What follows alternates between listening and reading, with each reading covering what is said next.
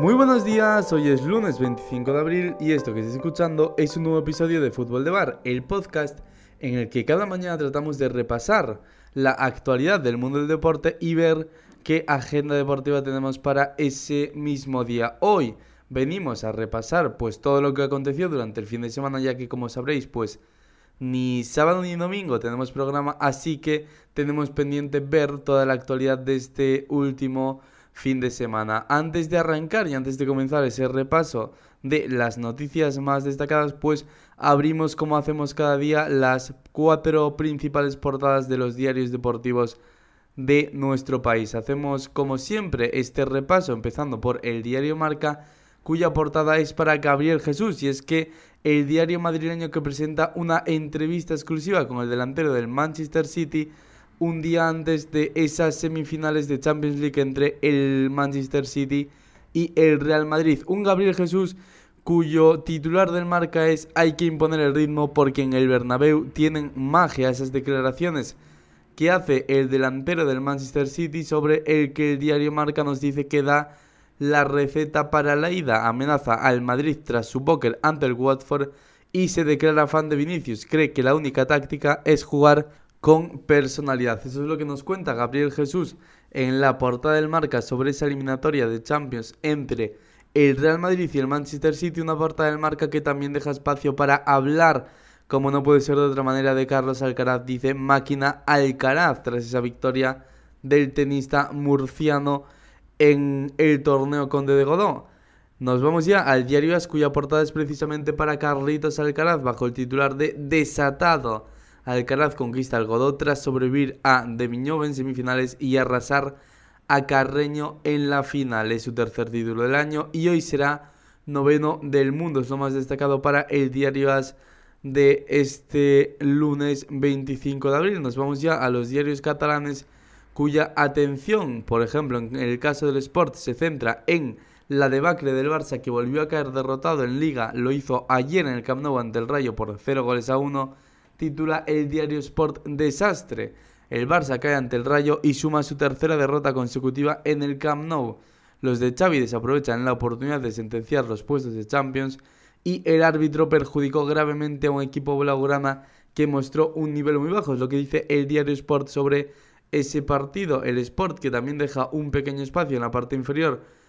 para Carlitos Alcaraz y su victoria en el Conde de Godó dice Carlos Alcaraz reina en el Open Bank Sabadell. Nos vamos por último a Mundo Deportivo, cuya portada es también para el tenista murciano. Titula Mundo Deportivo el primero de Alcaraz. Con solo 18 años, el murciano inaugura su era en el Trofeo Godó, tomando el relevo del mismísimo Rafa Nadal. Es lo que nos cuenta Mundo Deportivo, que sobre la debacle del Barça titula Les parte el rayo. Esto ha sido lo más destacado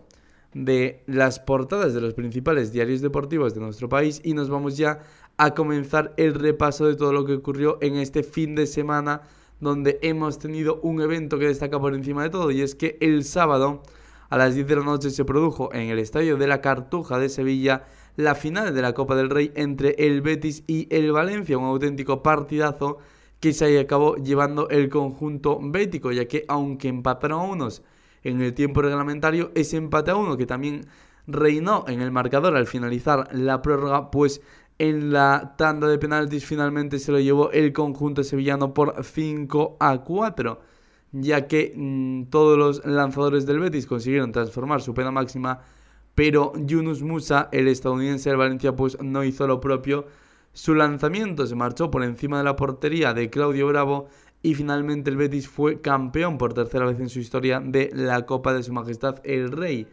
Un partido en el que el conjunto bético fue mejor, fue superior y en, sobre todo en gran parte de los minutos de ese encuentro acumuló más ocasiones, de hecho alguna bastante clara, como aparte de un gol de Borja Iglesias en el minuto 11 de partido, pues después en el minuto 43 y en el 78 pues ejecutaron dos disparos al palo, el conjunto verde y blanco, uno de Sergio Canales y otro de Juanmi. Un partido en el que tuvimos también algo de polémica, ya que en los instantes finales del partido Hernández Hernández eh, perdona una segunda amarilla bastante clara a Hugo Guillamón y además también eh, se come lo que parece ser un penalti bastante claro sobre Nabil Fekir, algo que evidentemente pues no hizo mucha gracia en el seno del conjunto verde y blanco y más si tenemos en cuenta que es un partido en el que evidentemente había VAR. Podemos entender que una segunda tarjeta amarilla por ese protocolo, al que voy a decirlo sinceramente, me parece absurdo, no entren las segundas tarjetas amarillas, bueno, aún lo podemos comprar, pero es que luego que el VAR y el colegiado se coman un penalti tan evidente, pues parece completamente ridículo. De todas maneras, por suerte no tuvo influencia sobre el resultado final y el Betis, aunque fuese en la tanda de penaltis, consigue llevarse esa tercera Copa del Rey para sus vitrinas. Este fin de semana también hemos tenido otro partido destacado en este fin de semana de fútbol español del que ya os hablábamos en este repaso a las portadas. Y es que en el día de ayer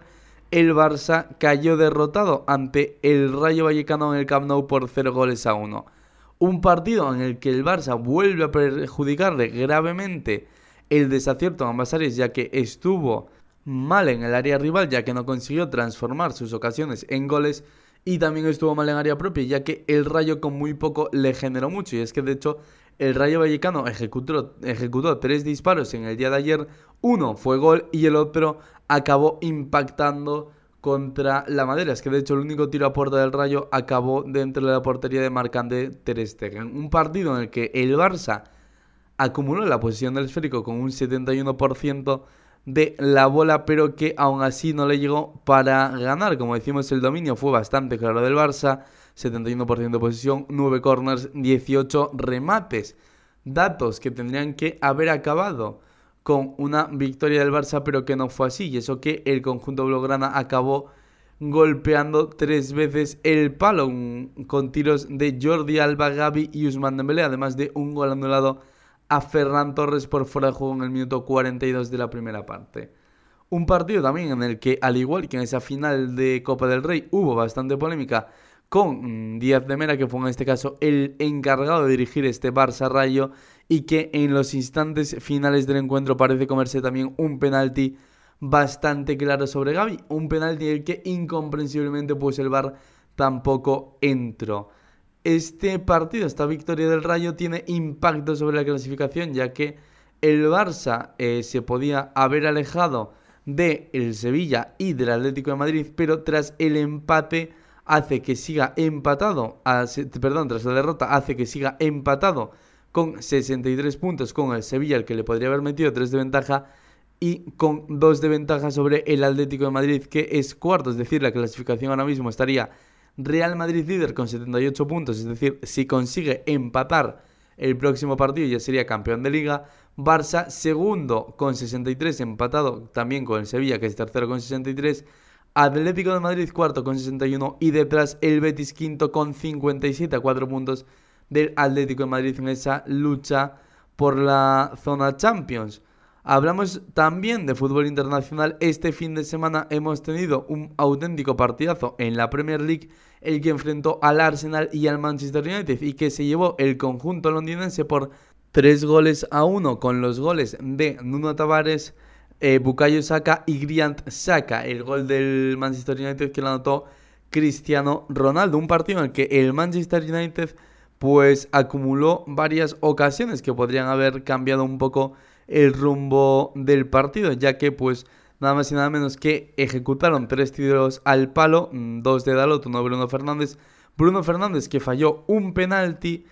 y eh, Cristiano Ronaldo que vio cómo se le anulaba un gol en el minuto 61 de partido. Un encuentro que hace que el Arsenal adelante al Manchester United y al Tottenham en la clasificación y se ponga cuarto con 60 puntos. El Manchester United por su parte que se queda sexto con 54 fuera de Europa ahora mismo el conjunto red. Este fin de semana en fútbol internacional también destacamos que el Paris Saint Germain se proclamó campeón de la Liga Francesa tras empatar a unos con el Lens, el conjunto parisino que suma otra liga, otro título de liga más, algo que es pues evidentemente habitual y que ocurre prácticamente cada año. Nos vamos ahora a hablar de otros deportes y es que este fin de semana pues también hemos tenido partidos de los playoffs de la NBA. Vamos a repasar cómo está cada eliminatoria de este cuadro final de la NBA. Empezamos hablando del Pelicans Suns ahora mismo, esta eliminatoria que está con empate a 2 tras ese último partido que fue el Pelicans 118, Phoenix Suns 103, 2-2 en el cuarto partido. Otro de estos encuentros de playoff, otro de estas series es el Atlanta Hawks Miami Heat, el último encuentro que lo ganó Miami Heat, que va ganando la eliminatoria por 3 a 1. En el cuarto partido está también la eliminatoria entre Golden State Warriors y Denver Nuggets, que podría haber quedado sentenciada en el día de ayer. Pero finalmente los Warriors que perdieron y se queda la eliminatoria con 3 a 1 el próximo partido, que será en San Francisco. En el cuarto partido está también la eliminatoria entre Chicago Bulls y Milwaukee Bucks, que tiene un 3 a 1 favorable a Milwaukee Bucks.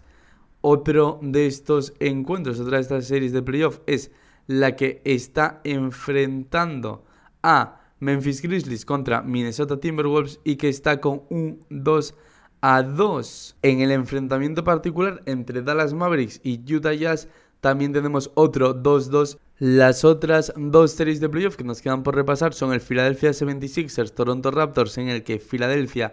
gana 3-1 y la que está siendo un auténtico eh, pedazo de eliminatoria, la que enfrenta a Brooklyn Nets y Boston Celtics, cuyo resultado ahora mismo es de 3 0 para eh, Boston Celtics y que en el día de mañana podría quedar completamente decidido, o sea, mm, directamente esta madrugada a la 1 ese Brooklyn Nets Boston Celtics cuarto partido que puede ser definitivo. Hablamos ahora de resto de eventos que han ocurrido en este fin de semana, hablamos ahora de la carrera de Fórmula 1. Y es que este fin de semana hemos tenido gran premio de Fórmula 1 en San Marino, en ese circuito de Imola, que ahora se conoce como el circuito de la Emilia Romagna, y en el que hemos tenido bastante mala suerte si hablamos de los pilotos españoles, ya que tanto Carlos Sainz como Fernando Alonso se vieron obligados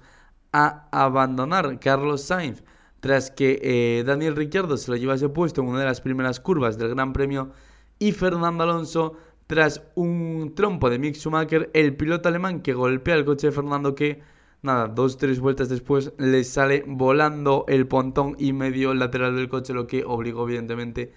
al piloto asturiano a tener que retirarse del Gran Premio. En el resto de pilotos, en los demás resultados destacamos la victoria de Max Verstappen, segundo que fue Checo Pérez y tercero Lando Norris, el piloto británico que vuelve a subir al podio. La gran sorpresa del fin de semana ha sido la actuación de Lewis Hamilton, que ya empieza a no ser tan sorpresa, y es que el Mercedes, que parece que no termina de funcionar, y el piloto inglés que fue decimocuarto, en cambio su compañero de equipo George Russell,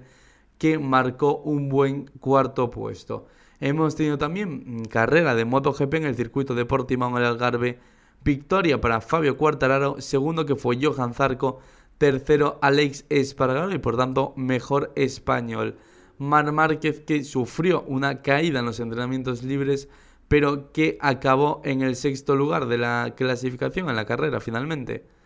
Y por último os contamos también en las otras categorías en Moto 2 Victoria para Joe Roberts, segundo que fue Celestino Vietti, tercero Jorge Navarro y en Moto 3 la victoria que fue para el español Sergio García, segundo fue otro español Jaume Masía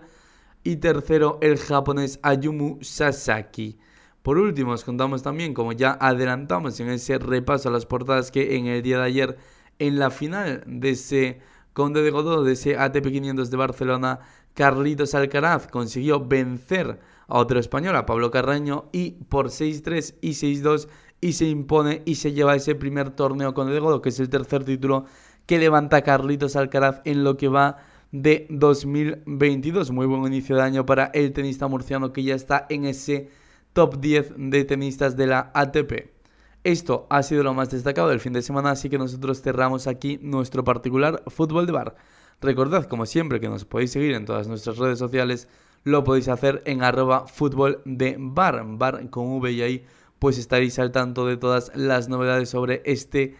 proyecto. Como os decía, esto ha sido lo más destacado de la actualidad del fin de semana, así que nosotros cerramos ya nuestro fútbol de bar. Espero que tengáis un buen día.